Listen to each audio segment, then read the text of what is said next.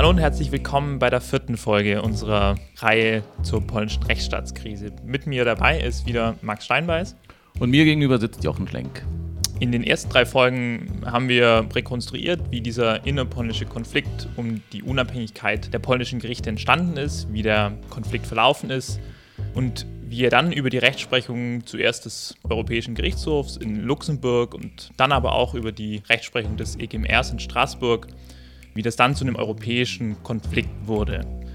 Dagegen hat sich dann natürlich Widerstand geregt von Seiten der PIS-Regierung, die dann einige Urteile bestellt hat bei dem bereits gekaperten polnischen Verfassungsgericht, die dann eben diese Urteile vom Europäischen Gerichtshof und kürzlich jetzt auch vom EGMR für im Widerspruch erklärt hat mit der polnischen Verfassung. Jetzt könnte man mit guten Gründen sagen, dass das halt einfach Rechtsbrecher sind. Also die PIS-Regierung bricht polnisches und europäisches Verfassungsrecht und sie tut alles, um damit ungeschoren davonzukommen. Und das Verfassungsgericht ist eh kein Gericht, sondern ein von ihr abhängiges Werkzeug und obendrein illegal besetzt. Und also kann man das alles rein rechtlich betrachtet eigentlich komplett ignorieren. Und das ist auch nicht falsch. Und wenn das alles wäre, dann könnten wir jetzt hier Schluss machen. Dann wäre die Geschichte mit den vergangenen drei Folgen eigentlich schon zu Ende erzählt.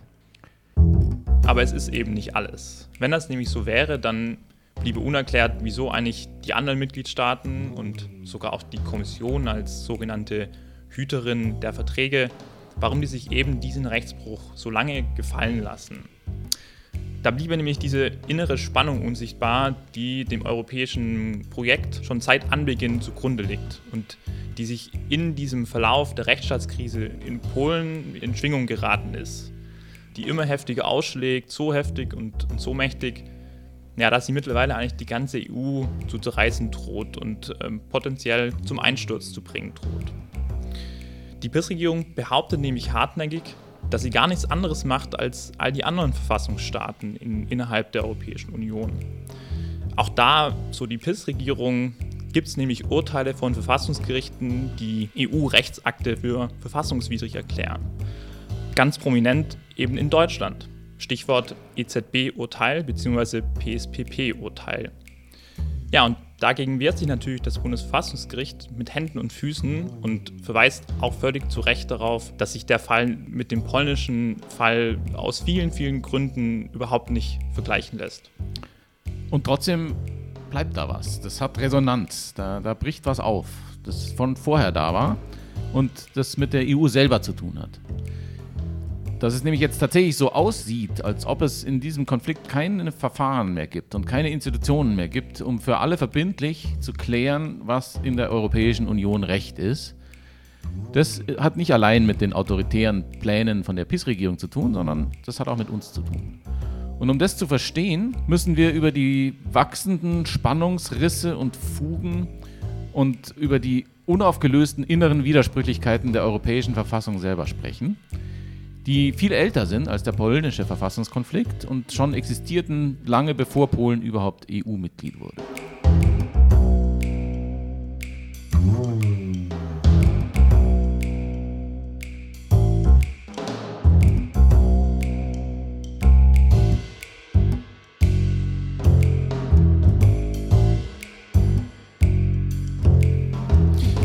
Und bevor wir damit jetzt richtig eintauchen, noch einmal der Hinweis auf Steady. So, Sie sind wahrscheinlich schon den Hinweis müde. Für uns ist allerdings wichtig, wir sind auf Ihre Unterstützung angewiesen. Deswegen tun Sie uns bitte den Gefallen. Gehen Sie in die Show Notes, klicken Sie auf den Link und unterstützen Sie uns monatlich mit 5 Euro.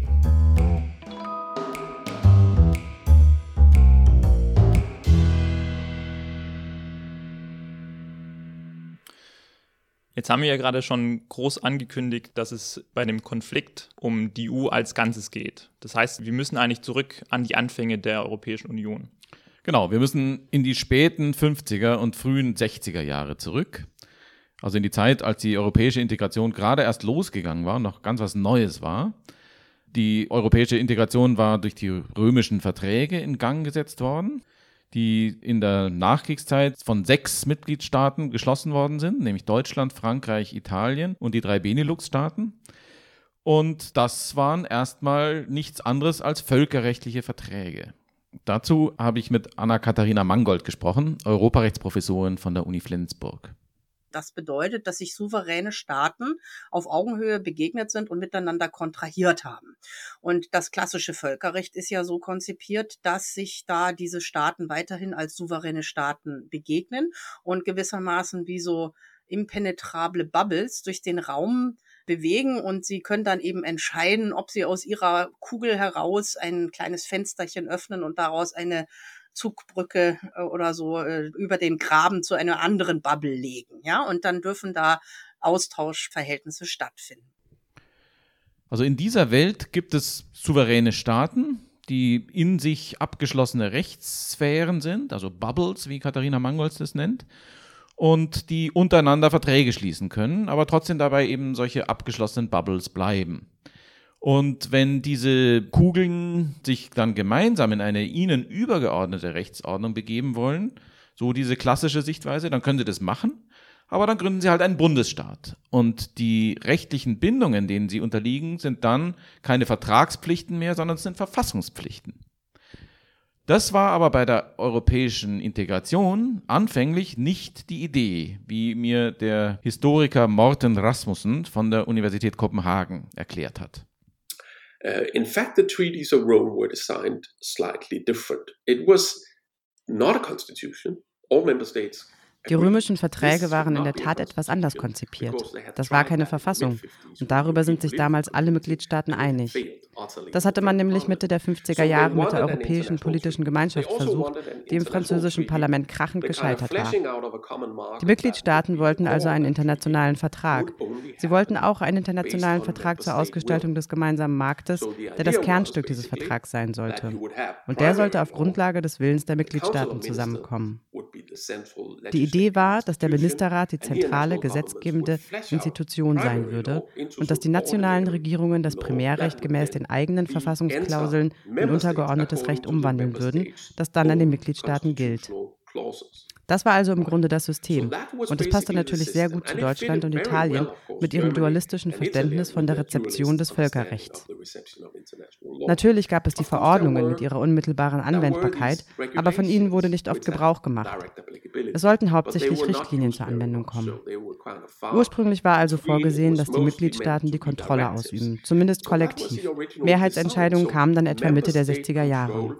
In Frankreich rechnete man sich aus, dass das die eigenen grundlegenden Interessen nicht berühren würde. Der Kern war, dass der Wille der Mitgliedstaaten dominieren würde, der den Vertrag voranbringen würde. Aber dann kamen natürlich Van Gent und Los und Costa Enel. Was der Gerichtshof hier getan hat, war ziemlich wild. Es war tatsächlich eine rechtliche Revolution. Van Gent and Costa. And what the court did here was quite wild, actually. That's why I try to argue in my publication that it is indeed a legal revolution.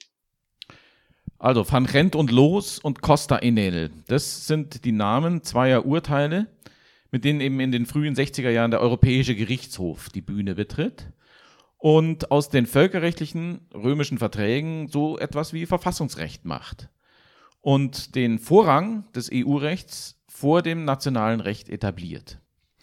Ja, in der juristischen Welt hat man sich immer schwer getan damit, weil es ist zwar jetzt sowas ähnliches wie Verfassungsrecht und es gibt diesen Vorrang des EU-Rechts, Gleichzeitig sind wir aber natürlich trotzdem noch nicht in dem Bundesstaat, auch damals noch nicht. Und deswegen ist es irgendwie auch nicht Verfassungsrecht.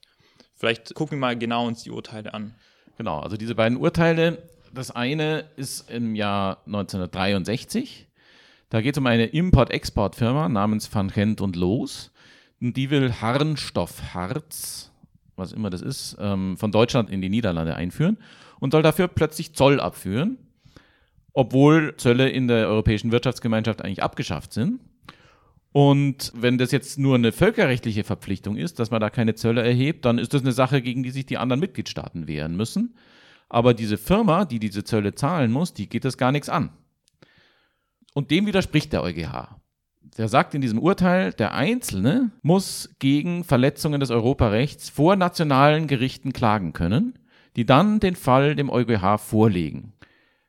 Das heißt, das Europarecht ist eben dann nicht nur ein völkerrechtlicher Vertrag der Mitgliedstaaten untereinander, sondern es ist tatsächlich eine eigenständige Rechtsordnung, mit Rechten und Pflichten, die die BürgerInnen dann auch mit einbeziehen. Und was damit natürlich auch stattfindet, ist eine enorme Selbstermächtigung des EuGH, der dann eben im Bunde mit den nationalen Gerichten, die ihm diese Frage vorlegen, dann die Kontrolle über diese ganze eigenständige Rechtsordnung kriegt. Das war der erste Schritt und kurz darauf später kommt im Jahr 1964 der zweite Schritt. Der spielt in Italien. Also Italien hat damals einen Stromversorger verstaatlicht. Enel heißt dieser Stromversorger. Und ein Kunde namens Flaminio Costa fand das nicht richtig und wollte seine Stromrechnung nicht bezahlen. Dann geht das Ganze bis vor das italienische Verfassungsgericht und das kommt zu dem Schluss, dass dieses Verstaatlichungsgesetz zwar vielleicht europarechtlich problematisch ist, aber das spielt keine Rolle, weil dieses Verstaatlichungsgesetz hat trotzdem Vorrang vor dem Europarecht, weil es halt später kam, weil der italienische Gesetzgeber im Vergleich zu dem Ratifikationsgesetz davor, in dem er die europäischen Verträge ratifiziert hat, seinen souveränen Willen halt geändert hat. Und da sagt der EuGH, nein, das Europarecht hat Vorrang. Und wenn der nationale Gesetzgeber nach der Ratifikation des Beitritts dann seine Meinung ändert, dann ist es nicht Souveränität, sondern dann ist es einfach rechtswidrig. Und dann ist das Gesetz insoweit unverbindlich. Also bis dahin hatte die Frage, wie das internationale Recht in das nationale Recht reinwirkt, als eine Frage gegolten, die eine verfassungsrechtliche ist und die von den nationalen Verfassungen zu beantworten ist. Und jetzt kommt da plötzlich so ein obskurer Gerichtshof und schmeißt das alles um und behauptet, dass die Europäische Wirtschaftsgemeinschaft so eine Art übergeordnete Verfassungsordnung über den nationalen Verfassungen ist. Und das ist dann einfach so. Aber das ist was, was sich so die Mitgliedstaaten natürlich nicht vorgestellt hatten. Und überhaupt, was es mit diesem Gerichtshof auf sich hat, dazu hat mir auch Katharina Mangold noch ein paar Dinge erzählt dazu muss man vielleicht noch einen Schritt zurückgehen, nämlich in die Vertragsverhandlungen über den EWG-Vertrag. Und dort war zunächst ein Gerichtshof gar nicht vorgesehen. Oder vielleicht muss man noch weiter zurückgehen, nämlich zur Montanunion, die ja der erste sektorale Integration war für den Bereich Kohle und Stahl, wo es um kriegswichtige Industrien ging und die sollten zwischen Frankreich und Deutschland insbesondere vergemeinschaftet werden, um zu verhindern, dass einer dieser beiden Staaten den anderen mal wieder mit einem Krieg überziehen könnte was sie so in den 70 Jahren davor getan hatten. Und hier war eigentlich zunächst ein Gerichtshof gar nicht vorgesehen. Und der ist auf deutsches Bestreben eingeführt worden, weil die Deutschen doch das Gefühl hatten, man müsse da eine Kontrolle schaffen. Jean Monnet hatte eher die Vorstellung eines Durchregierens der Verwaltung, möglichst unkontrolliert, sowohl von Politik als auch von Justiz. Das war also ein deutsches Modell, zu sagen, wir brauchen dann einen Gerichtshof, wenn wir so weitreichende Eingriffsbefugnisse für die hohe Behörde, später für die Kommission haben.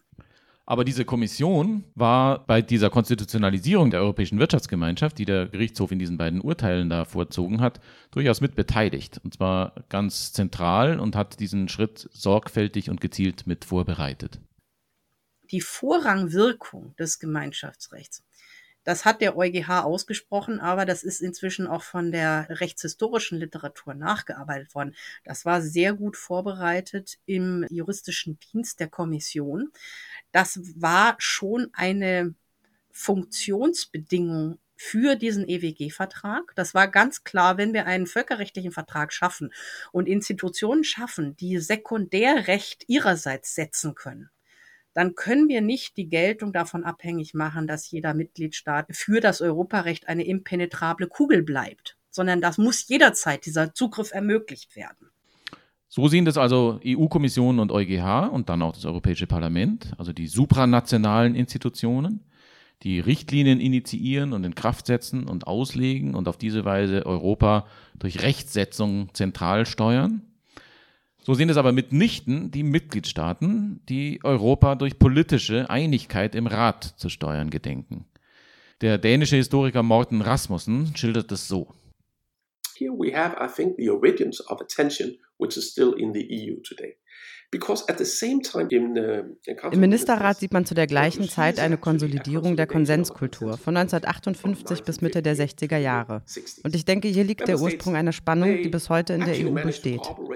Die Mitgliedstaaten schaffen es tatsächlich, zusammenzuarbeiten, die Zollunion zu verwirklichen, die gemeinsame Agrarpolitik zu schaffen, in die Kennedy-Runde der Freihandelsverhandlungen einzusteigen und so weiter.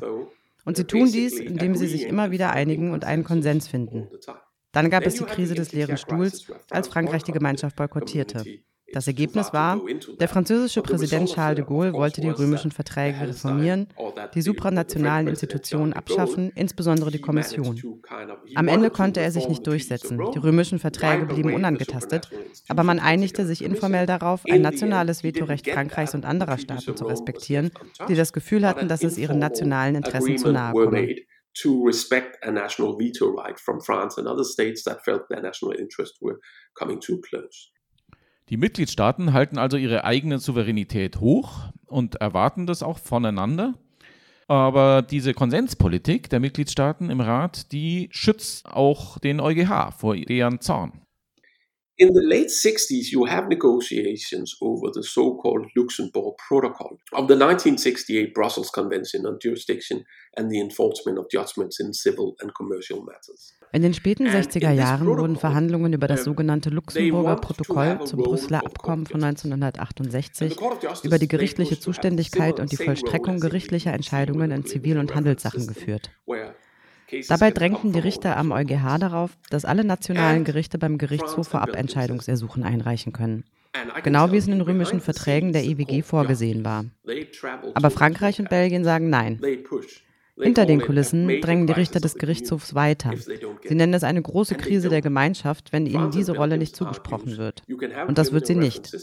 Frankreich und Belgien argumentieren, dass man das Vorlagensystem zwar haben kann, aber nur letztinstanzliche Gerichte vorlegen können. Und dann geht Frankreich weiter und sagt, warum führen wir das nicht in den römischen Verträgen wieder ein? Das würde den Gerichtshof daran hindern, Amok zu laufen. Und dann dreht sich das Ganze um, weil es vielleicht keinen Konsens darüber gibt, dem Gerichtshof das zu geben, was er im Luxemburger Protokoll wollte. Aber es gibt auch keinen Konsens darüber, die römischen Verträge und ihre Arbeitsweise zu ändern. Insbesondere die Niederlande und Luxemburg sind dagegen. Es ist also das erste Mal in den späten 60er Jahren, dass dies wirklich auf Ratsebene diskutiert wird. Aber in den 70er und 80er Jahren kommt es immer wieder zu Kontroversen. So auch 1979, als Frankreich den Gerichtshof wieder beschränken und ihm die Flügel stutzen will, weil Giscard d'Estaing sehr wütend darüber ist, was der Gerichtshof tut. Es kommt zu einer Pattsituation im Ministerrat, in der man den Gerichtshof nicht reformieren kann. Diese Pattsituation schützt den Gerichtshof und verschafft ihm Spielraum. Andererseits gibt es nie einen Konsens über die Kodifizierung der Rechtsprechung des Gerichtshofs. Diese Art von Stillstand und Patt ist also ein wesentliches Element dessen, was man als fehlende Reaktion der Mitgliedstaaten auf die Geschehnisse bezeichnen könnte. Das ist der Grund, warum sie nicht handeln. Aber sie handeln doch, und zwar auf der Ebene der Mitgliedstaaten.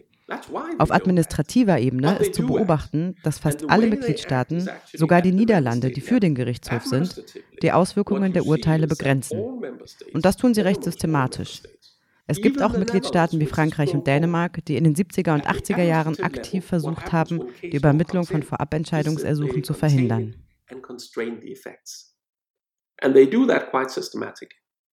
You also have member states like France and Denmark that actively try to hinder the sending of preliminary references in various periods in the 70s and 80s.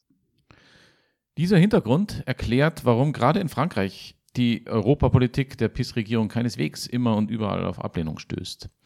Also selbst ein so durch und durch europafreundlicher Politiker wie Michel Barnier, der Brexit-Unterhändler der EU, musste in seiner Kampagne für die Präsidentschaftskandidatur der vormaligen Gaullistenpartei, also der Républicains, beteuern, dass er die Souveränität Frankreichs gegen die EU verteidigen werde durch einen sogenannten Verfassungsschild, was immer damit gemeint war. Dazu Antoine Vaucher, Politikwissenschaftsprofessor von der Sorbonne in Paris. Es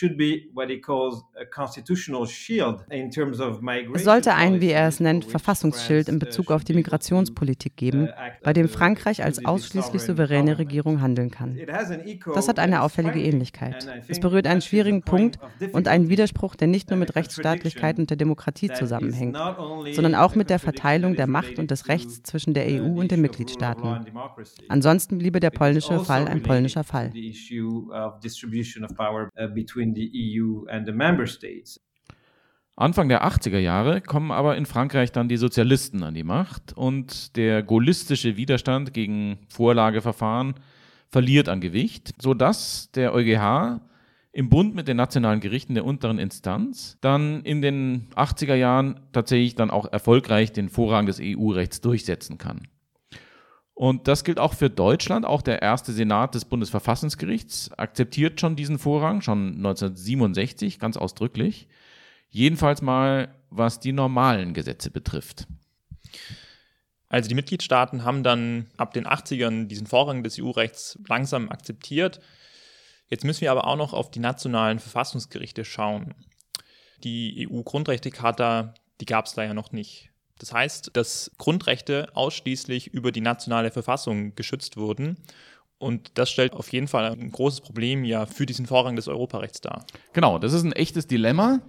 Denn wenn wir in so einer Situation sind, wo das Europarecht den Vorrang vor dem nationalen Recht geltend macht und das auch auf das Verfassungsrecht sich erstreckt, dann wären wir eigentlich in einer Situation, wo zum Beispiel ein Staat wie Deutschland dann mit einer Bürgerin was macht, was ihm nach dem Grundgesetz verboten ist, weil es die Grundrechte dieser Bürgerin verletzt, aber nach dem EU-Recht erlaubt ist, dann würde da eben der Vorrang des Europarechts gelten. Das heißt, dann würden die Grundrechte ins Leere gehen. Und das kann ja wohl nicht sein. Jetzt sagt der EuGH aber 1970 doch, also der Vorrang des Europarechts erstreckt sich durchaus auch auf das Verfassungsrecht. Man kann nicht dann eine Ausnahme machen für die Verfassungsrechtsebene und den Verfassungsgerichten erlauben, sich alle möglichen Sonderpositionen gegenüber der europäischen Integration rauszustanzen.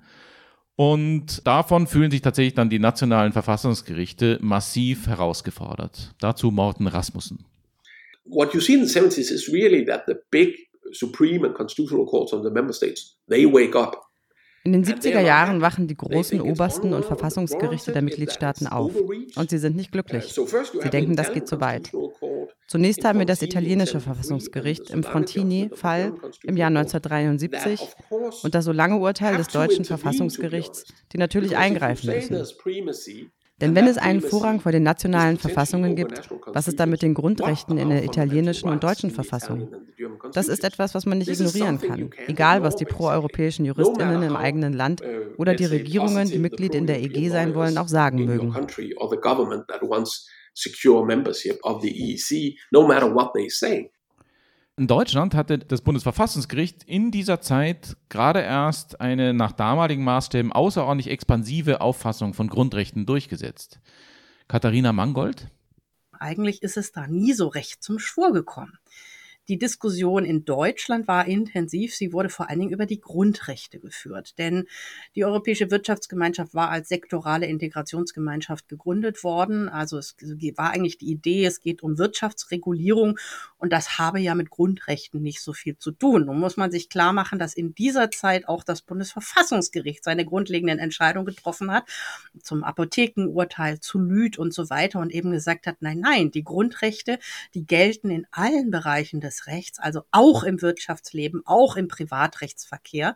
Und das ist also eine gleichzeitige Entwicklung, eine äh, nationalstaatliche Entwicklung, dass die Grundrechte überall gelten und eine äh, Verselbstständigung des Gemeinschaftsrechts von dem herkömmlichen Völkerrecht.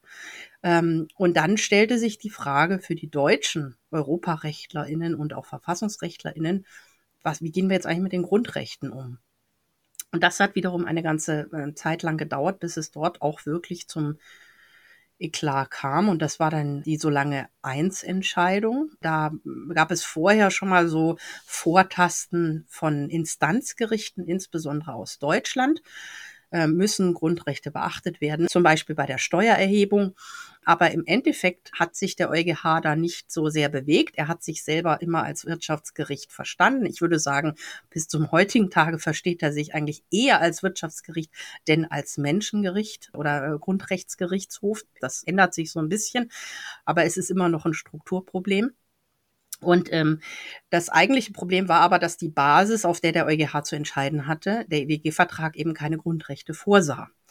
Und in dieser Situation hat das Bundesverfassungsgericht dann gesagt, solange die europäische Gemeinschaft keine Grundrechte kennt, müssen wir darauf achten, dass Grundrechte geschützt werden. Das ist die berühmte Solange eins Entscheidung. Also solange das Europarecht keinen eigenen gleichwertigen Grundrechtekatalog hat, behält sich das Bundesverfassungsgericht das Recht vor, die Grundrechte der Bundesbürgerinnen auch gegen Europa zu verteidigen. Damit hat das Bundesverfassungsgericht die europäische Rechtsordnung aber nicht so sehr angegriffen, als ihr vielmehr einen großen Dienst erwiesen. Florian Meinl, Verfassungsrechtsprofessor an der Uni Göttingen, erklärt es so. Im Gegenteil muss man ja sagen, dass die Solange Story eine außerordentlich erfolgreiche Geschichte eines völlig sinnvollen Gerichtsdialogs über die Externalitäten bestimmter institutioneller Prozesse ist. Es ist ja überhaupt gar nicht zu bestreiten, dass die europäische Integration in den Anfängen, in denen sie sich sozusagen von einer sektoralen Marktintegration zu stärkerer Regulierung fortentwickelt hat, ein echtes Problem mit dem Grundrechtsschutz und mit der Reichweite von gerichtlichem Rechtsschutz hatte. Das bestreitet ja überhaupt niemand. Und im Gegenteil, es ist ja ein großes bleibendes Verdienst, gerade das Bundesverfassungsgericht, dass es darauf bestanden hat, dass dieses Defizit behoben werden muss. Trotzdem zeigt sich hier zum ersten Mal offen der Antagonismus zwischen diesen beiden Gerichten im Kampf um den Vorrang. Und wie gesagt, der EuGH reagiert dann auf diesen Schuss vor den Bug aus Karlsruhe und fängt dann seinerseits an, stärker mit Grundrechten zu argumentieren. Die entnimmt er nicht jetzt einem formell beschlossenen Grundrechtekatalog, sondern der gemeinsamen Verfassungstradition der Mitgliedstaaten und dann später auch der Europäischen Menschenrechtskonvention. Und das stellt dann auch das Bundesverfassungsgericht einstweilen zufrieden. Katharina Mangold. Und zwölf Jahre später aber schon hat das Bundesverfassungsgericht dann eine andere so lange Formulierung gewählt, nämlich so lange zwei. Äh, solange der EuGH das jetzt doch einigermaßen ordentlich macht, können wir unsere Kontrollfunktion zurücknehmen. Also solange ein gutes Maß erreicht ist, ein Grundrechtsschutz in der Europarechtsordnung, müssen wir da nicht ganz eng drauf gucken. Also das Bundesverfassungsgericht löst das Dilemma sozusagen in ein Regel-Ausnahme-Verhältnis auf. Im Regelfall wird es von seiner Kontrolle über EU-Rechtsakte am Maßstab des Grundgesetzes keinen Gebrauch machen, sondern erst im Not- und Ausnahmefall, wenn Demokratie und Rechtsstaat in der EU insgesamt ins Rutschen kommen. Was die Rebellion der nationalen Höchst- und Verfassungsgerichte, wie der Historiker Morten Rasmussen sie nennt, dann zum Erliegen brachte, war aber nicht notwendig ihre Einsicht in die höhere Vernunft des EuGH. But I think what you see in this rebellion of national supreme and constitutional court in the 70s Bei dieser Rebellion der nationalen obersten und Verfassungsgerichte in den 1970er Jahren lässt sich beobachten, dass sie ziemlich weit gehen, um in Frage zu stellen, was der Gerichtshof getan hat und zu argumentieren, dass es inakzeptabel ist. Uh, was den EuGH rettet, ist, dass diese Verfassungsgerichte und letztinstanzlichen Gerichte in Mitgliedstaaten agieren müssen, die im Großen und Ganzen Mitglieder dieser Gemeinschaft bleiben wollen. Und natürlich kann ein Gericht nur innerhalb dieser Grenzen agieren. Ein Gericht kann die Mitgliedschaft nicht ernsthaft gefährden, denn das ist schließlich eine politische Entscheidung. A court cannot seriously endanger membership because that is a political decision after all. So, und das ist nämlich eine der Hinsichten, in denen sich die Situation in Polen heute von der der 70er Jahre unterscheidet. Denn in Polen handelt es sich bei den Urteilen des sogenannten Verfassungsgerichts in Anführungszeichen stets und sowieso um politische Entscheidungen. Und natürlich können die die Mitgliedschaft aufs Spiel setzen. So, wir sind also in den 80ern und wenn wir jetzt nochmal zurückblicken, wo wir den Podcast gestartet haben, also bis zu den 80ern hat sich die EU ja schon auch stark verändert. Also da ist viel passiert. Genau, die EU, in die hinein der EuGH diese beiden revolutionären Urteile gefällt hat, ist in den 80er Jahren schon eine ganz andere.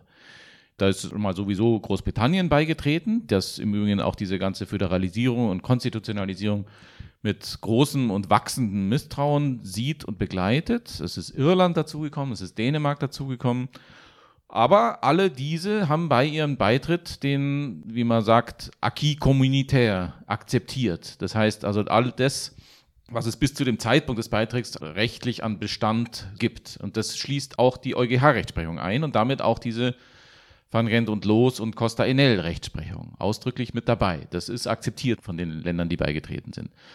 Und auf dieser Basis treten dann auch die südeuropäischen Länder bei. Das sind Länder wie Griechenland, wie Spanien, wie Portugal. Die haben allesamt faschistische Diktaturen gerade überwunden und suchen im vereinten Europa ihre demokratische und im Westen verankerte Zukunft und finden sie dort auch.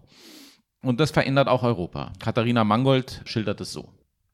Und das ist schon etwas, was in der, im herrschenden Narrativ einer Wirtschaftsgemeinschaft an sich eine Veränderung des Integrationsmodus darstellt. Denn diese Staaten sind nicht wegen ihrer Wirtschaftskraft aufgenommen worden, sondern sie sind aufgenommen worden, um jungen Demokratien wirtschaftlich Unterstützung zu leisten und eben auch ihre Demokratisierung zu unterstützen. Und das heißt aber auch, das gilt besonders für Griechenland, denn das war ja eine wichtige Bastion für die USA im Kampf gegen Russland oder im kalten Kampf gegen Russland und im Kampf ums Mittelmeer. Dort ging es schon auch darum, die Westbindung dieser jungen Demokratien zu sichern. Nicht? Also wir sind eben auch noch im, im Kalten Krieg. Und ich würde sagen, schon an diesem Punkt ist eigentlich die Erzählung, dass wir nur eine Wirtschaftsintegrationsgemeinschaft sind, nicht richtig. Neben dieser Erzählung einer föderalen Wertegemeinschaft gibt es ja aber auch das Narrativ einer Wirtschaftsgemeinschaft. Und gerade in den 80ern war das sehr, sehr präsent und bedeutend mit dem Binnenmarkt. Genau, das wird dann eben in den 80er Jahren zu einem neuen europapolitischen Großprojekt, das alles dominiert. Binnenmarkt. Und zwar auch vor dem Hintergrund einer EuGH-Rechtsprechung, der diese Entwicklung mit ganz wegweisenden Entscheidungen maßgeblich mitgeprägt hat. Und das hat Folgen. Das beschreibt Morten Rasmussen. So then we are entering the 1980s and here we come to a big dann kommen wir in die 1980er Jahre. und hier kommt es zu einer Entwicklung, die, denke ich, große Auswirkungen auf die EU und ihr heutiges Erscheinungsbild hat. Mitte der 80er Jahre haben wir den Binnenmarkt. Und der Binnenmarkt wird schnell zum wichtigsten Politikfeld jedes Mitgliedstaats. Und sogar für Staaten außerhalb der EU. Norwegen, Schweden, Österreich, Finnland, sie müssen dem Binnenmarkt beitreten, so oder so. Denn das ist die neue wirtschaftliche Dynamik. Und das ist Politik. Diese PolitikerInnen und Regierungen denken nicht an das Recht, wenn sie so etwas schaffen. Aber was natürlich passiert ist, dass man mit der Schaffung des Binnenmarkts im Rahmen der EG die Rechtsordnung festschreibt, die der Gerichtshof geschaffen hat. Die protoföderale verfassungsrechtliche Ordnung, die der EuGH geschaffen hat, ist nun an die europäische Integration gebunden, an das große, große Projekt, das jeder mag und an dem jeder teilhaben möchte, den Binnenmarkt. The big, big project everybody likes and wants to be part of, the single market. Und dieses Projekt mündet in einem neuen Anstoß, die Vertragsgrundlagen, auf denen das Ganze beruht, grundlegend zu reformieren und auf eine ganz neue Ebene zu heben. Wirtschafts- und Währungsunion, Vertrag von Maastricht. Wichtig ist hier aber nicht nur, was passiert, sondern auch, was nicht passiert. Die Kommission hat ein klares Ziel. Sie will einen Vertrag für die gesamte Union. Er soll kodifizieren, was der Gerichtshof getan hat, die gesamte Rechtsprechung, die Verfassungsdoktrinen, den Acquis.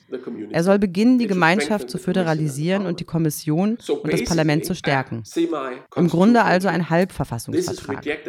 Die nationalen Regierungen lehnen das rundweg ab und machen etwas ganz anderes. Sie kreieren drei Säulen, zwei intergouvernementale, sie stellen den Rat der Europäischen Union, den es seit 1967 gibt und der die europäische Integration in den 80er Jahren dominiert hat, in den Mittelpunkt. Das ist das Machtzentrum der neuen Union. Die supranationalen Institutionen beschränken sich auf den ersten Pfeiler.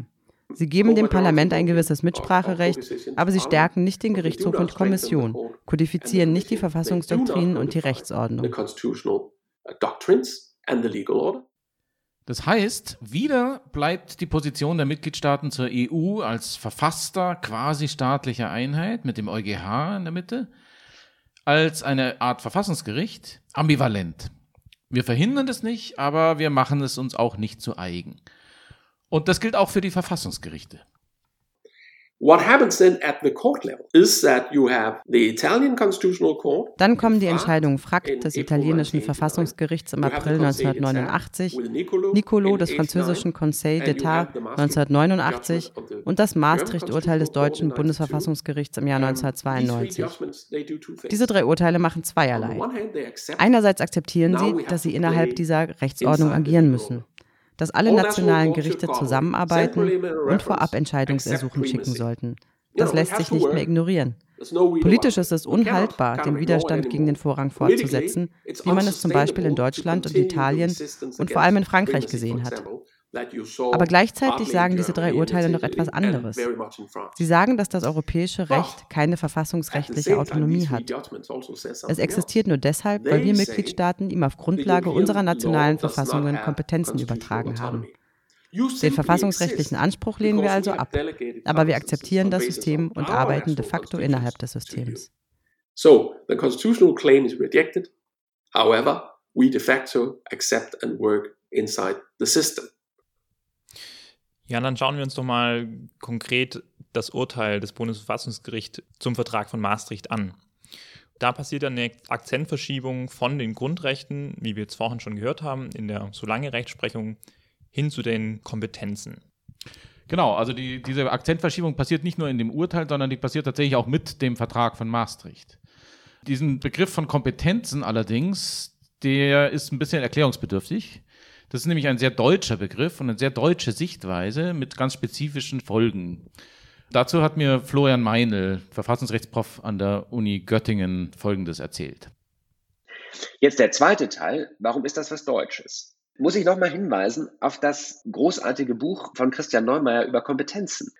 Er sagt, es gibt nur in Deutschland, und zwar zu der Zeit der Reichsgründung im 19. Jahrhundert, die Vorstellung, dass man in der Verfassung eines Bundesstaates alle wesentlichen Fragen dadurch löst, dass man der oberen Ebene bestimmte, sozusagen als Zwecke fixierte Kompetenzen zuweist. Die obere Ebene soll sich jetzt wieder in der Europäischen Union, die soll sich um Wettbewerb kümmern, um Geldpolitik, um Freihandel. Diese Zwecke soll sie erfüllen und das kontrollieren wir so. Das Defizit dieser Kompetenzvorstellung ist, dass der politische Prozess, in dem diese Kompetenzen wahrgenommen werden, eigentlich irrelevant ist für diese Föderation. Das macht natürlich in dem deutschen Kontext, aus dem das kommt, aus dem Kaiserreich, absolut Sinn, weil der politische Prozess dieses Kaiserreichs ja alles andere als eine demokratische Verfassung ist. Deswegen ist ja gerade diese Kompetenzverteilung das Entscheidende.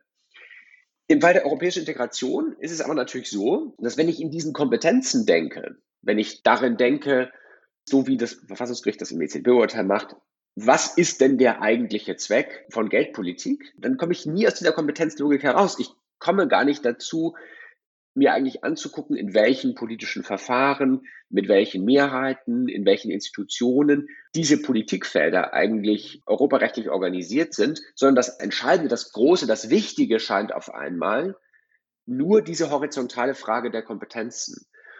Und das ist natürlich eine, die man, wenn man an die sagen, eklatanten Probleme, die wir einfach im institutionellen Unionsrecht haben, in der Rolle des Parlaments, im Verhältnis von Rat und Kommission und so weiter.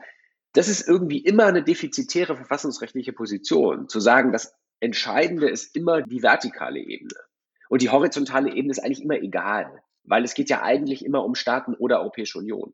Diese absolute Vorordnung der vertikalen Frage der Kompetenz vor der horizontalen Frage der sinnvollen Organisation des politischen Prozesses auf der europäischen Ebene, das ist, glaube ich, eine, die ist in dieser deutschen Vorstellung von Kompetenzen stark angelegt.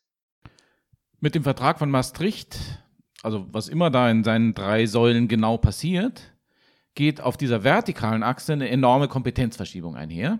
Und genau das ist es, was aus deutscher Sicht vor allem zählt. Maastricht wurde ja nichts zu Unrecht, ich glaube, Außenbühler hat das schon damals relativ schnell gesagt, als eine kopernikanische Wende im deutschen Europadiskurs eingestuft. Vor Maastricht ist im Grunde ja die Situation so, jetzt ganz kursorisch gesagt, es gibt das Europarecht, was durch die 60er Jahre Rechtsprechung des EuGH Vorrang hat. Und dann gibt es sozusagen punktuelle Konstellationen, in denen dieser Vorrang zu unmittelbaren Grundrechtsbeschränkungen führt. Und in diesen punktuellen Konstellationen gibt es durch die Direktklage keinen Grundrechtsschutz, durch die Beschränkung. Und in diesen Fällen interveniert das Bundesverfassungsgericht und gewährleistet, jedenfalls im Grundsatz, und solange es keinen gleichwertigen Rechtsschutz gibt, Rechtsschutz und stellt damit, das sind die logische Folge, notwendigerweise punktuell den Vorrang des damaligen Gemeinschaftsrechts in Frage. Diese Konstellation ändert sich durch den Vertrag von Maastricht natürlich dadurch, also ob sie sich jetzt völlig neu ergibt oder ob sie sich nur in der Vorstellung der Beteiligten, das ist ja eigentlich egal, aber sie ändert sich jedenfalls in der Vorstellung der Beteiligten dadurch, dass der Vertrag von Maastricht ja ein europäisches politisches System organisieren will, was Stichwort Wirtschafts- und Währungsunion, Stichwort Unionsbürgerschaft, echte politische, einem staatlichen politischen System vergleichbare Kompetenzen enthält. Und damit ist natürlich sofort klar, jedenfalls für die Beteiligten, dass wenn diese Ebene selbst sozusagen politische Aufgaben hat und mit Mehrheiten in politische Prozesse hineingeht, auch der Einstieg in Mehrheitsentscheidungen wird ja durch den Vertrag von Maastricht forciert, dass damit nicht mehr alles, was man in Sachen europäische Integration macht, über den Leisten der Grundrechte geschlagen werden kann. Das ist jedenfalls klar. Dann geht es eben nicht nur darum, ob was Grundrechte verletzt, sondern ob sich diese politischen Prozesse der europäischen Ebene im Rahmen dessen halten, was die Mitgliedstaaten in diesem Fassungsprozess von Maastricht vereinbart haben. Und da passiert im Paradigma der Rechtsprechung natürlich, und das ist ja vom Kontext her geradezu zwingend, ein Übergang von dem Paradigma Grundrechte zu dem Paradigma Wahrung der Kompetenzordnung. Ja, und dieser Paradigmenwechsel, der da jetzt mit dem Vertrag von Maastricht stattgefunden hat, der hat ja auch weitgehende Folgen für das Verhältnis zwischen dem EuGH und den nationalen Verfassungsgerichten.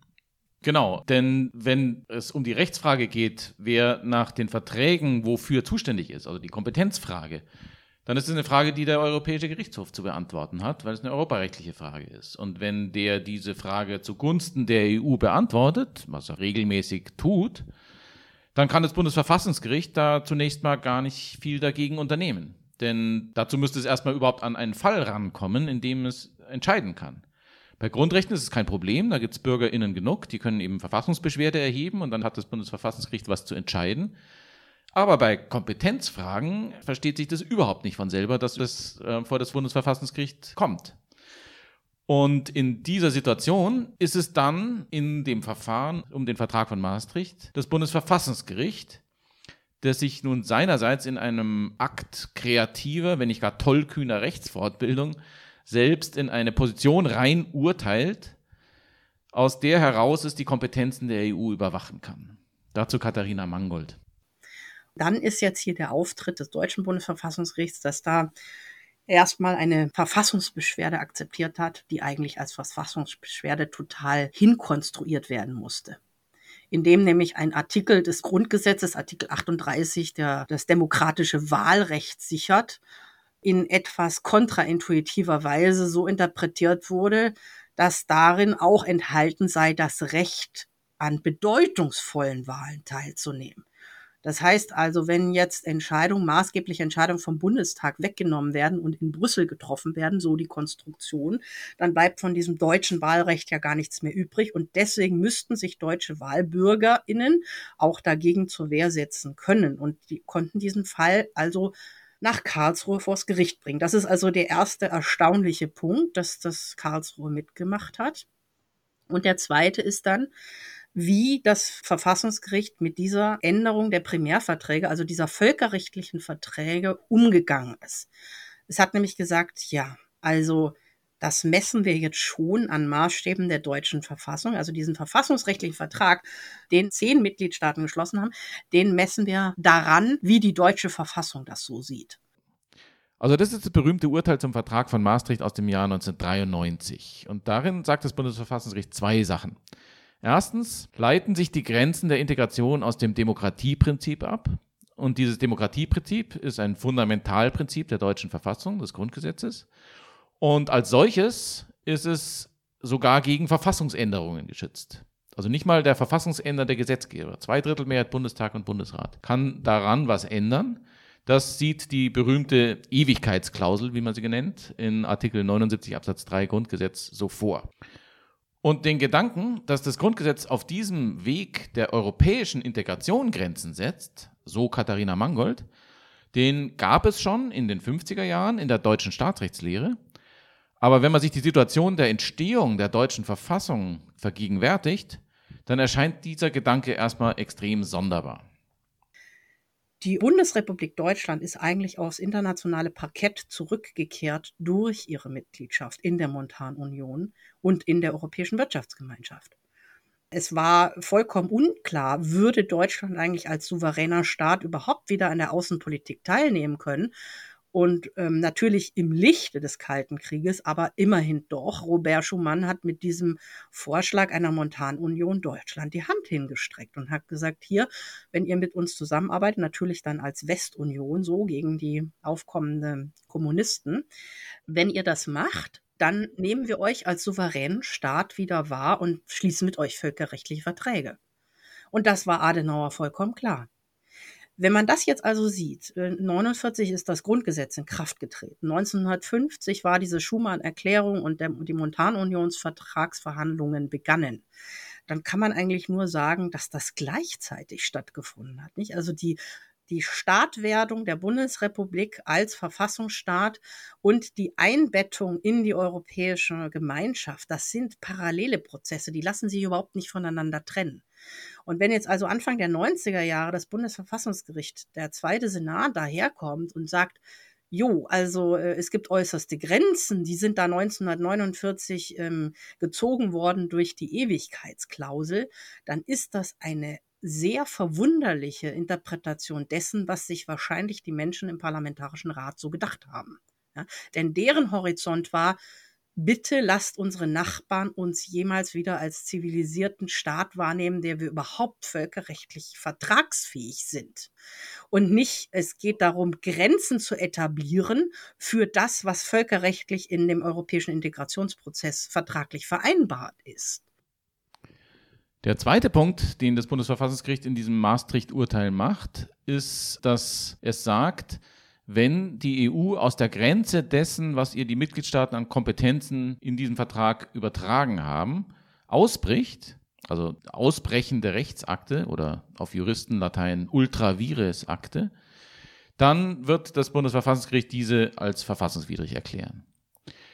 Das tut das Bundesverfassungsgericht in diesem wie auch in allen weiteren Urteilen bis 2020 zwar im Endeffekt nicht, sondern hält diese Grenzen dann doch immer so im Großen und Ganzen noch für gewahrt, aber das Prinzip ist damit gesetzt. Und eine ganze Reihe von anderen Verfassungsgerichten in Europa schließt sich dem Beispiel aus Karlsruhe an. Morten Rasmussen, es gibt eine Reihe von Urteilen. Aus Dänemark kommt das Maastricht-Urteil von 1998, das das deutsche Urteil nachahmt. Und es gibt andere Urteile nationaler Gerichte in den Nuller- und Zehnerjahren, die das Argument vorbringen.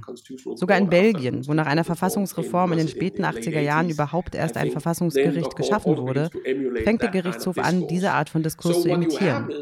Sie arbeiten de facto zusammen. Aber sie lehnen den verfassungsrechtlichen Anspruch des Gerichtshofs nach wie vor ab. Ja, an diesen Urteilen zeigt sich ja, dass nach dem Vertrag von Maastricht die EU damals eben einfach noch kein föderaler Staat war. Und ab den 2000er Jahren kommt dann da eben so ein bisschen ein Schwung ins Spiel und die Mitgliedstaaten wollen dann einen Verfassungsgebungsprozess initiieren.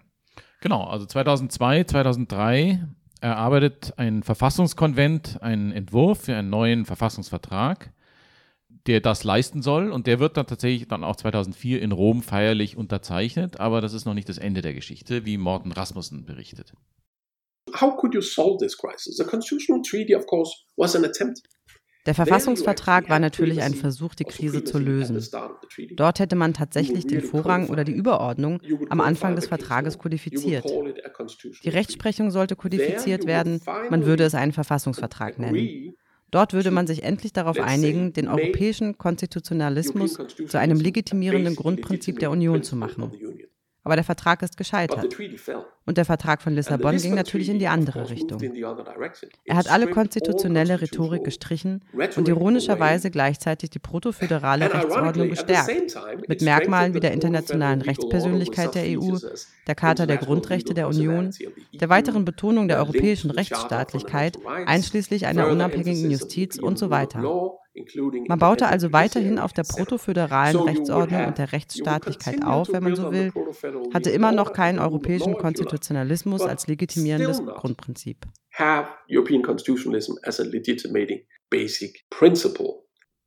Also was war passiert? Im Mai, Juni 2005 hatte sich herausgestellt, dass der Verfassungsvertrag nicht mehrheitsfähig war, jedenfalls nicht in Frankreich und in den Niederlanden, wo ihn die Mehrheit der stimmfähigen Bevölkerung jeweils in Referenten ablehnte. Seine Inhalte werden dann, wie Morten Rasmussen gesagt hat, weitgehend in einen ganz regulären Vertrag umgegossen, also nicht einen Verfassungsvertrag, sondern einen ganz normalen Vertrag wie die anderen auch, nämlich den Vertrag von Lissabon. Und was darin fehlt, ist das ausdrückliche Bekenntnis zum Vorrang des Europarechts. Und das steht dann in einer Zusatzerklärung, was Morten Rasmussen so interpretiert. To keep it as a declaration of the member states So versuchen die Mitgliedstaaten im Grunde genommen eine Unterscheidung zu treffen. Nein, der europäische Konstitutionalismus ist kein legitimierendes Prinzip der Union, aber de facto akzeptieren wir, dass er existiert. Alle Mitgliedstaaten sind sich einig, dass es ihn gibt. Endlich, nach 42 Jahren oder so, erkennen sie an, dass er existiert. Ich denke, das zeigt die Art der doppelten Spannung, die immer noch besteht. So I think that shows the kind of double tension that it still exists. Ja, aber auch bei dem Vertrag stellt sich dann natürlich die Frage nach der Kompetenzmäßigkeit. Ne? Also so wie schon bei dem Vertrag von Maastricht hat ja auch dann da das Bundesverfassungsgericht wieder überprüft, ob das alles so rechtmäßig ist. Genau, das geht den gleichen Gang. Es gibt wieder äh, Verfassungsbeschwerden von Leuten, die dagegen klagen. Und dann 2009 kommt das Urteil und dieses Urteil bringt erneut eine Verfassungsinnovation von enormer Tragweite und von europaweiter Resonanz mit sich. Katharina Mangold, man muss schon sagen, also auch wenn in Maastricht die Grundlagen für so eine Argumentation gelegt worden sind, kann man doch nicht umhin zu sehen, dass die Entscheidung zum Lissabon-Vertrag 2009 die Schraube total angedreht hat und insbesondere dieses Konzept der Verfassungsidentität, was in 79.3 geschützt sein soll, Material extrem angereichert hat in einer außerordentlich sonderbaren Randnummer dieser Entscheidung, wo man vielleicht so sagen kann, da ist jemand mit dem Sammelbeutel herumgegangen und hat alle möglichen Kompetenzen, die auf staatlicher Ebene unbedingt bleiben müssen, mal so eingesammelt am Richtertisch, also bei allen acht Richterinnen. Und da stehen also wirklich Dinge drin wie das deutsche Staatskirchenrecht, die angeblich die Verfassungsidentität ausmachen. Und man kann jetzt auf zwei Ebenen ansetzen bei der Kritik. Erstens kann man sagen, was ist das für ein Konzept Verfassungsidentität? Das ist ja sehr komisch. Das ist letztlich nichts anderes als die schmidtianische Staatlichkeit, die da irgendwie verbrämt wird, begrifflich als Verfassungsidentität. Ja, es muss Aufgaben von Gewicht erhalten bleiben der Bundesrepublik. Die dürfen nicht weggegeben werden. Das ist die erste Angriffslinie. Die zweite ist das sicherlich sehr arbiträre des Aufgezählten. Aber drittens sieht man hier eine Argumentationslinie, die sich halt sehr stark von 1959, wie ich jetzt festgestellt habe, bis heute durchziehen lässt. 79.3 verweist ja insbesondere auf Artikel 1, die Menschenwürde. Und wenn man jetzt eben hergeht und sagt, alle Grundrechte haben auch einen Menschenwürdekern, dann haben wir alle unsere deutschen Grundrechte letztlich als Verfassungsidentität und als Schranke der europäischen Integration. Und das ist das, was das Bundesverfassungsgericht jetzt macht. In der Haftbefehlentscheidung 2 hat es zum Beispiel gefunden, dass das Recht auf einen Prozess in Anwesenheit ein Teilelement der Menschenwürde sei.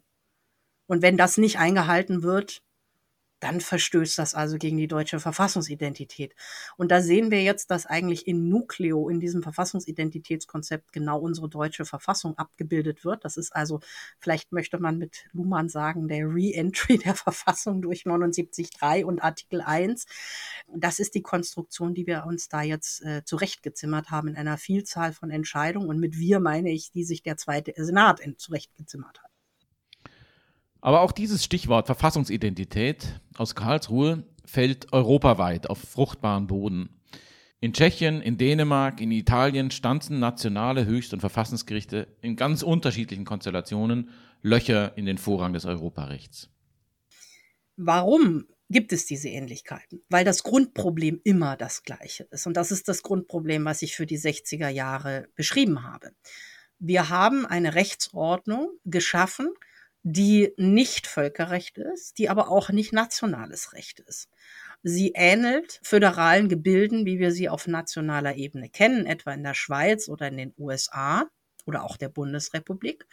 Und für die hat Karl Schmidt in einer sehr, wirklich sehr guten Beschreibung von föderalen Problemen in seiner Verfassungslehre von 1928 diesen Schwebezustand hervorgehoben. Und ich finde, das ist eine sehr treffende Beschreibung. Es gibt eben einen Schwebezustand zwischen der föderalen Ebene und der gliedstaatlichen Ebene. Die ringen immer so darum, wer das letzte Wort hat, wer gerade das Übergewicht hat wenn man sich jetzt die vergleichende föderale Forschung anguckt, dann kann man beobachten, dass es in den meisten föderalen Ordnungen einen gewissen Zentralisierungseffekt gibt.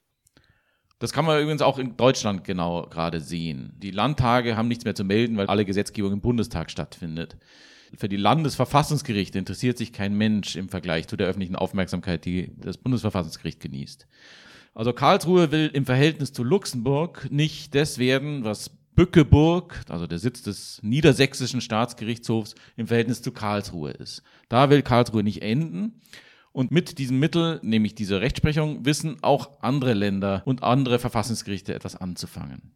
Wir sehen, dass wir eine Zunahme an Kompetenzen haben. Wir sehen eine extensive Interpretation von Kompetenzen durch den EuGH. Das hat auch eine lange Tradition. Aber das Grundproblem ist eben doch eines was in föderalen Ordnungen existiert. Und da würde ich schon sagen, dass es so eine Art Dominoeffekt gibt, wenn halt einer mal anfängt aufzubegehren gegen diese Zentralisierung von Kompetenzen, dann kommen dann schon andere auch auf die Idee. Und wenn es dann ein griffiges Konzept gibt, wie das der Verfassungsidentität, was gerade durch seine Lehre ja anfüllbar wird, nicht? Also niemand weiß, was Verfassungsidentität eigentlich sein soll, weil eine Verfassung ja ein Rechtstext ist, wie der jetzt eine Identität Identität haben soll, das ist natürlich schon eine sehr interessante, auch semantisch interessante Konstruktion. Aber gerade dadurch eben entzündet er auch die Imagination und ist vielen Interpretationen offen und ist transportierbar. Als abstrakte Argumente verbreiten sich diese beiden Möglichkeiten, dem EuGH in die Parade zu fahren, also Ultravirus und Verfassungsidentität, dann über ganz Europa und werden sozusagen zum Bestandteil des europäischen Verfassungsraums. Aber das Bundesverfassungsgericht selbst macht von ihnen erstmal jedenfalls weiterhin keinen Gebrauch, sondern will ihn als Beitrag zum Europäischen Verfassungsgerichtsverbund verstanden wissen, wie das der damalige Verfassungsgerichtspräsident Andreas Voskuhle nannte. Sozusagen ein abstraktes Fachgespräch unter gelehrten Verfassungsrichtern, damit man weiß, was man sich bieten lässt und was nicht, auf das es zum großen Clash dann gar nicht erst kommt. Also ob man es jetzt Clash nennt oder nicht, aber die Verfassungsidentität wurde ja vom Bundesverfassungsgericht dann ja auch tatsächlich einmal angewendet. Ne? Also in dieser ganzen Geschichte Meloni, europäischer Haftbefehl, kam es ja tatsächlich auch zu so einer Konfrontation. Genau, also das muss man, muss man ein bisschen ausholen. 2000 wird in Ferrara in Italien ein Mann namens Stefano Meloni wegen betrügerischen Konkurses verurteilt und zwar in Abwesenheit. Und dann 2004 stellt dann ein Staatsanwalt in Bologna einen europäischen Haftbefehl gegen diesen Mann aus und 2008 wird er dann in Spanien verhaftet. Und die Frage ist, muss ihn Spanien ausliefern, obwohl er in, in, Abwesenheit verurteilt worden ist und sich womöglich gar nicht vernünftig hatte verteidigen können. Und die spanische Justiz, einschließlich des spanischen Verfassungsgerichts, sagt nein, aber dann der EuGH sagt 2013 doch. Dass da in Spanien ein höherer Grundrechtsschutzstandard gilt als in Italien, das sei kein Grund, einen EU-Haftbefehl nicht zu vollstrecken und das einfach zu verweigern. Und dann im Dezember 2015, also während gleichzeitig in Polen sich sozusagen gerade die Schlinge um den Hals des polnischen Verfassungstribunals zuzieht, schickt dann das Bundesverfassungsgericht ein Signal nach Luxemburg, dass hier der Spaß aufhört. Da geht es auch um eine Verurteilung in Abwesenheit in Italien, also gleiche Konstellation. Und das Verfassungsgericht sagt in der sogenannten Solange 3 Entscheidung, dass verstößt gegen die deutsche Verfassungsidentität. Das könnt ihr mit uns nicht machen, dass ihr uns zumutet, sozusagen aus Rücksicht auf die Gepflogenheiten in Italien so mit unseren Grundrechtsstandards umzugehen. Über dieses Argument kann man streiten, aber über das Ergebnis tatsächlich eigentlich nicht. Denn hier tut ja irgendwie das Verfassungsgericht, was ein Verfassungsgericht tun muss, nämlich Grundrechtsträger vor Übergriffen der Staatsgewalt zu schützen. Und man könnte sich äh, überlegen, dass die Frage sich eigentlich an den EuGH richtet, warum er das nicht schon selber getan hat. Und tatsächlich beantwortet der EuGH diese Frage dann 2016 und gibt bis zum gewissen Punkt jedenfalls den Weg, EU-Haftbefehle aus Gründen des Menschenrechtsschutzes nicht zu vollstrecken, bis zum gewissen Punkt frei. Und das ist dann die Basis, auf der der irische High Court 2018 dann findet, dass man polnische Haftbefehle mangels unabhängiger Justiz generell nicht mehr vollstrecken kann, wovon ja in der letzten Folge ausführlich die Rede war. Und es ist auch bis zum gewissen Grad sozusagen ein Beispiel dafür, wie das Kooperationsverhältnis, das ist ein Wort, das in Karlsruhe sehr gerne in diesem Kontext verwendet wird, das Kooperationsverhältnis zwischen nationalen Verfassungsgerichten und Europäischem Gerichtshof aussehen kann und fruchtbar werden kann. Diese ganze Geschichte um die EU-Haftbefehle ist damit noch nicht vorbei. Da ist gerade jetzt ein Verfahren von allerhöchster Brisanz in Luxemburg noch anhängig und da werden wir auch dann in der nächsten Folge dieses Podcasts nochmal drauf zurückkommen. So, also soweit jetzt mal der Strang Verfassungsidentität. Es gibt auf der anderen Seite einen anderen Strang eben, nämlich diese Ultravirus-Argumentation Und die nimmt einen anderen Verlauf, der aber seinerseits nicht unähnlich ist zu dem, was man in den 80er Jahren bei der Auseinandersetzung um die Grundrechte in der Solange-Rechtsprechung gesehen hat. Also es gibt ein Jahr nach dem Urteil zum Lissabon-Vertrag 2009 eine Entscheidung im sogenannten Honeywell-Fall, wo das Bundesverfassungsgericht im Hinblick auf die Ultraviruskontrolle klarstellt, dass solange die EU da jetzt nicht total abrutscht, bleibt das alles Theorie. Und dass es obendrein auch dieser Ultravirus-Knopf nicht gedrückt wird, ohne dass man vorher dann diese Frage nach Luxemburg im Wege eines Vorlageverfahrens erstmal bespricht und sozusagen Luxemburg die Gelegenheit gibt, dazu Position zu beziehen. Und das glaubt man jedenfalls, nimmt man so einen Großteil der Schärfe aus dem Konflikt fürs Erste raus. Also der Bielefelder Europarechtsprofessor Franz Mayer, mit dem wir über dieses Thema gesprochen haben, der schildert diese Konstellation wie folgt dass man hier trotzdem für völlig hypothetische, wie ich glaube, Ausnahmefälle, ja, angenommen, alle anderen Mitgliedstaaten werden auch von so einer Regierung übernommen wie Peace oder Ungarn und das ganze europäische Konstrukt entwickelt sich zu so einer autoritären Veranstaltung und die machen dann da wilde Sachen die weit jenseits der Verträge sind, dass man sich dann durchaus vorbehält, ähm, für solche Entwicklungen dann nochmal ein Stoppschild hochzuhalten, ist theoretisch durchaus denkbar. Aber das muss halt hochgradig theoretisch sein. Und ich finde, die Honeywell-Rechtsprechung ein Jahr nach dem Lissabon-Urteil hat eigentlich hier das richtige Signal gegeben und dabei hätte man es bewenden lassen sollen. Besonders relevant wurde dieses Ultravirus-Konzept dann ja um die Euro-Krise herum. Also im Zuge der Euro-Krise gab es da auch viele Programme. Es geht um unglaublich viel Geld. Und damit zusammenhängen dann viele Rechtsfragen, die auch dann eben beim Bundesverfassungsgericht gelandet sind, mit der Frage, ob die EU, ob das so kompetenzmäßig alles irgendwie noch sauber war. Genau, das große Aufspannen von sogenannten Rettungsschirmen, das ist der Moment, wo eine Menge konservativer Staatsrechtslehrer, aber auch PolitikerInnen den Zeitpunkt gekommen sehen, jetzt eben auf diesen großen roten Ultravirus- und oder Verfassungsidentitätsknopf zu drücken und den vermeintlichen Marsch in die Transfer- und Schuldenunion sozusagen per Order aus Karlsruhe zu stoppen.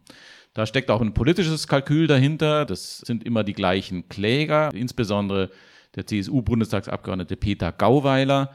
Das ist alles auch noch nicht so richtig aufgeklärt, ähm, was es damit eigentlich auf sich hat, wo diese Klagen herkommen, wer die finanziert. Das wird nochmal eine Aufgabe sein für JournalistInnen oder HistorikerInnen, Generationen da Licht reinzubringen. Da bin ich schon sehr gespannt drauf. So, also jedenfalls gibt es da Klagen auf dem gleichen Weg wieder, Verfassungsbeschwerden als angebliche BundesbürgerInnen, die um ihr Wahlrecht gebracht werden auf diesem Weg, weil da eben diese Schuldenlasten, die da geschaffen werden, potenziell dann den Bundestag und damit das Wahlrecht entwerten, so die Argumentation. Und das akzeptiert auch hier wieder das Bundesverfassungsgericht auf der Ebene der Zulässigkeit. Aber auf der Ebene der Begründetheit ist es erstmal so, dass Verfahren für Verfahren das Bundesverfassungsgericht auf einer hohen Abstraktionsebene seine Rechtsprechung in der Theorie immer weiter verfeinert und ausdifferenziert, aber am Ende eben doch nicht wirklich interveniert. Und unterdessen wächst die Macht des Europäischen Rats, der eben für seine Krisenpolitik dann immer öfter Wege abseits der etablierten EU-Institutionen und Verfahren sucht. Und es wächst auch die Macht der Europäischen Zentralbank mit ihrem Whatever It Takes, die damit die Währungsunion vor den Märkten rettet und in einem Punkt auch den Verfassungsgerichten ebenbürtig ist, nämlich in ihrer Unabhängigkeit. Und dann im Juli 2017, also während drüben in Warschau die PIS-Regierung gerade ihre Pläne zur Kaperung der unabhängigen Justiz in die Tat umzusetzen beginnt, kommt ein Beschluss des Zweiten Senats des Bundesverfassungsgerichts, der eine Reihe von Vorlagefragen an den EuGH äh, auf den Weg schickt. Und aus denen geht hervor, dass er das Herzstück dieses Whatever It Takes von der EZB, nämlich das Programm zum Ankauf von Wertpapieren des öffentlichen Sektors, sogenannte PSPP-Programm, für jenseits dessen hält, was ihr erlaubt ist. Und zwar unter anderem deshalb, weil man mangels aussagekräftiger Begründung der EZB gar nicht sagen kann, ob der Beschluss überhaupt verhältnismäßig ist oder nicht. Darauf antwortet der EuGH im Dezember 2018 und sagt im Wesentlichen, dass er da überhaupt kein Problem dran erkennen kann.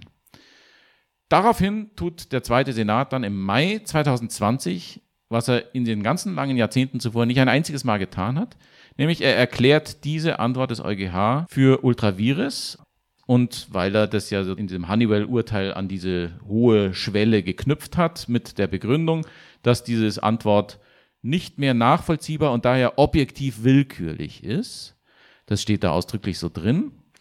Und er verpflichtet die deutschen Staatsorgane, dieses EuGH-Urteil als Ultravirus-Akt zu ignorieren und geeignete Maßnahmen zu ergreifen dagegen, dass die EZB die Verhältnismäßigkeit ihres Tuns weder geprüft noch dargelegt hat.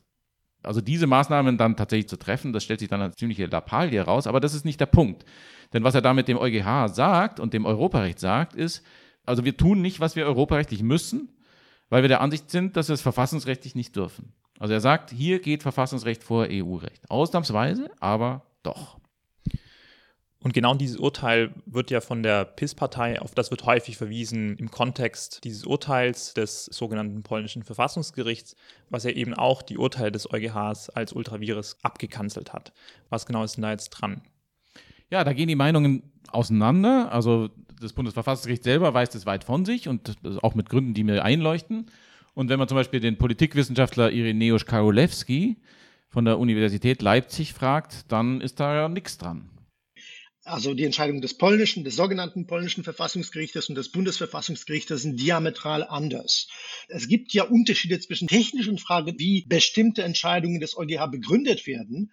In dem Fall, wo äh, das Bundesverfassungsgericht aktiv geworden ist, nämlich bei dem Kauf der Eurobonds durch die Europäische Zentralbank und einer grundsätzlichen Infragestellung der Vereinbarkeit der polnischen Verfassung und des EU-Rechts, was im Grunde genommen das sogenannte polnische Verfassungsgericht getan hat. Und das ist schon natürlich eine neue Qualität, eine Wende. Und ich finde das äh, schon sehr problematisch, wenn behauptet wird, ja, Polen hat im Grunde genommen das gemacht, was auch das Bundesverfassungsgericht gemacht hat oder das Verfassungsgericht in Rumänien. Es sind unterschiedliche Aspekte, es sind unterschiedliche Bereiche und die Folgen dessen sind auch sehr unterschiedlich, egal ob das eben der polnische Premierminister behauptet oder nicht, was er eigentlich getan hat im, während seiner Rede in Brüssel. Das ist eine problematische Interpretation, die sich unter anderem daraus ergibt, dass das polnische, das sogenannte polnische Verfassungsgericht im Grunde genommen eine hochpolitisierte Partei, ja, Institution ist und kein unabhängiges Gericht. Da sitzen im Grunde genommen äh, Peace-Politiker, äh, die zuvor auch äh, im Parlament gewesen sind, die auch äh, sehr oft an den Gesetzesvorlagen gearbeitet haben, über die sie dann selbst später äh, entschieden haben. Das ist in vielerlei Hinsicht höchst problematisch. Äh, nicht nur das, dass es nicht unabhängig ist, sondern halt direkte Befehle aus der Parteizentrale übernimmt, sondern dass hier etwas von Pseudorichtern beschlossen wird, was im Grunde genommen eigentlich mit der Verfassung an sich nichts zu tun hat. Es gibt aber auch andere, die da deutlich härter mit dem Karlsruher PSPP-Urteil ins Gericht gehen. Und zu denen gehört zum Beispiel Laurent Pesch. Der ist Europarechtsprofessor an der Universität von Middlesex in London und ein langjähriger und gründlicher Beobachter der Rechtsstaatserosion in Polen.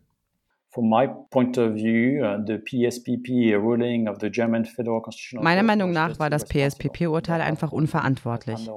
Die RichterInnen haben die Büchse der Pandora geöffnet. Mir ist klar, dass dieses Urteil nicht mit der Entscheidung des Scheinverfassungstribunals von Polen verglichen werden kann. Schon deshalb, weil es sich nicht um ein Gericht handelt. Dennoch hat es denjenigen, die die Rechtsstaatlichkeit untergraben wollen, einen intellektuellen Deckmantel gegeben. Obwohl das meines Wissens überhaupt nicht das Ziel der deutschen BundesverfassungsrichterInnen war. Im Gegenteil, sie wollten im Grunde, dass die EU-Institutionen transparenter sind und ihre Argumente ausführlicher darlegen. Es handelte sich in diesem Fall also nicht um eine böswillige Verwendung des Konzepts der Verfassungsidentität, sondern um eine klare Verletzung der EU-Verträge, auf deren Grundlage böswillige Akteure offensichtlich damit begonnen haben, ihre eigenen Kontrollmechanismen zu demontieren und auch ihre grundlegenden EU-rechtlichen Verpflichtungen zu missachten.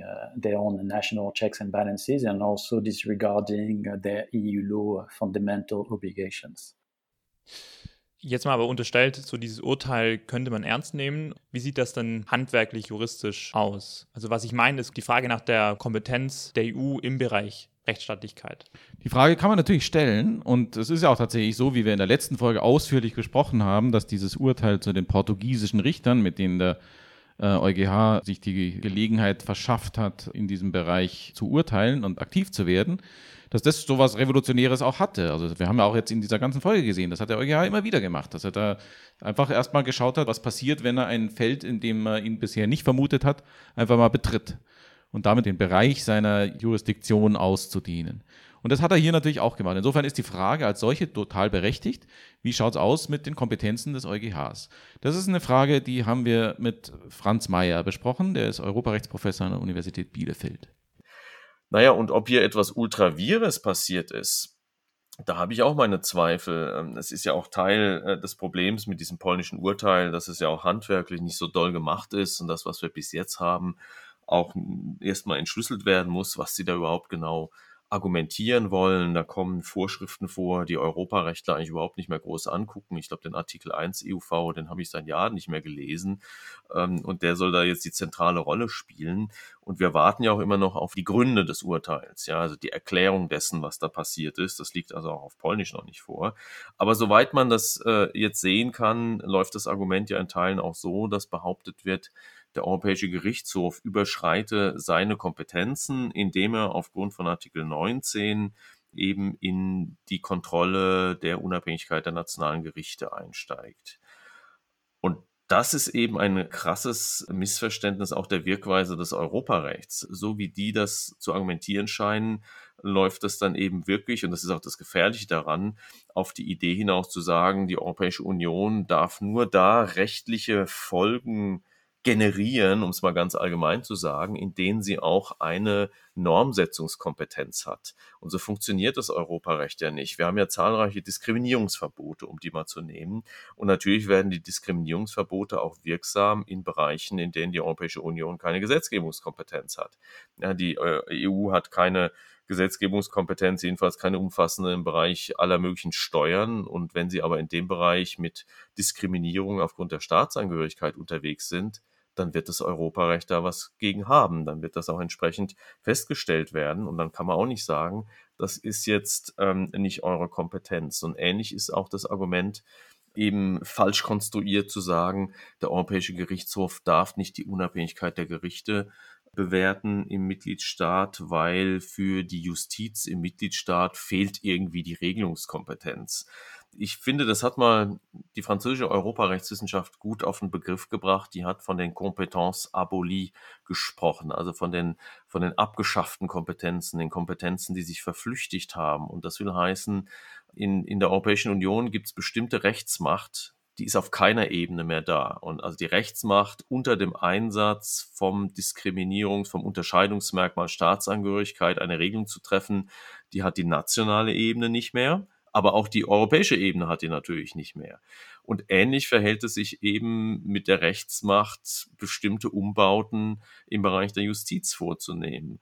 Ja, wenn die in Richtung Unabhängigkeit der Justiz gehen, dann ist diese Rechtsmacht durch die Mitgliedschaften der Europäischen Union verloren gegangen. So viel also jedenfalls zu dem Ultravirus-Argument. Ähm, und es scheint ja jetzt auch, wenn man das liest, so zu sein, dass das in Anführungszeichen polnische Verfassungstribunal auch auf dem Standpunkt steht, dass diese Kontrolle der polnischen Justizpolitik durch den EuGH die polnische Verfassungsidentität verstößt, also dieser andere Strang der Argumentation von nationalen Verfassungsgerichten gegenüber vermeintlichen EuGH-Übergriffen. Und auch diese Frage haben wir mit Franz Mayer diskutiert. Jetzt ist natürlich die Frage, wie man hier das polnische Beispiel einfügen kann. Das Ganze funktioniert dann nicht, wenn die Argumentation letztlich darauf hinausläuft zu sagen, bei uns ist Souveränität, also dass wir das letzte Wort in jeder Hinsicht haben, das ist Teil der Verfassungsidentität. Das ist zwar für Polen gar nicht so abwegig in gewissem Sinne, weil Polen natürlich eine Verfassungsgeschichte hat und auch eine Geschichte, die geprägt ist davon, dass man eben nicht souverän war, fremdbestimmt war über Jahrhunderte, und von daher verstehe ich schon, dass Souveränität in Polen ein starkes Argument ist. Aber gleichzeitig ist es natürlich viel zu unspezifisch, einfach zu sagen, also wir halten uns an die Verträge nur, wenn es uns passt. Damit kann man bei der Rechtsgemeinschaft nicht mitmachen. Und da ist nochmal auf diesen zentralen Punkt hinzuweisen. Mit dem Argument, mit der Ansage würde Polen heute nicht in die Europäische Union aufgenommen. Ja, Max, lass uns mal noch aus der Folge jetzt ein, ein Fazit ziehen der Titel der Folge heißt ja Kampf um den Vorrang. Und was wir jetzt so ein bisschen sehen können, ist ja, dass dieser Kampf nicht gewonnen wird. Die EU ist weder ein föderaler Staat und gleichzeitig ist sie aber auch nicht nur eine völkerrechtliche Institution. Die EU ist irgendwie was anderes. Die ist immer in so einem Schwebezustand. Und dass dieser Schwebezustand nicht in eine Richtung entschieden wird, das wirkt wie so ein dialektischer Motor. Also es gibt ein Problem oder ein Problem wird identifiziert und dann reagiert die eine Seite und die andere Seite reagiert wieder darauf. Und dadurch in diesem Kooperationsverhältnis werden funktionierende und gute Lösungen gefunden. Und dieser Motor droht jetzt ja eigentlich auszugehen. Das ist jetzt genau der Punkt, an dem wir jetzt sind. Knapp 70 Jahre war das irgendwie das, was die europäische Integrationsgeschichte vorangetrieben und dynamisch gehalten und eben in der Schwebe gehalten hat zwischen diesen beiden Zuständen. Und jetzt sieht es so aus, als würden wir aus dieser Situation nur rauskommen, wenn dieser Schwebezustand in die eine oder andere Richtung kippt. Also entweder, wenn man tatsächlich sozusagen die Föderalisierung der Europäischen Union durchzieht und sozusagen die Verfassungsstandards gegen den Mitgliedstaat Polen exekutiert und tatsächlich ein Überunterordnungsverhältnis herstellt zwischen beiden Ebenen. Oder das Ganze kippt eben zurück in ein Verhältnis von souveränen Nationalstaaten, die da völkerrechtlich miteinander irgendwas machen, was sie sozusagen im Interesse ihres eigenen Machtkalküls für nützlich halten. Und das ist die große Tragik, in der wir uns befinden. Und das leitet uns gleichzeitig über zu der nächsten und letzten Folge dieses Podcasts, ähm, wo wir genau dieser, diesen beiden Alternativen auf den Grund gehen und den Möglichkeiten, die sich da jetzt bieten.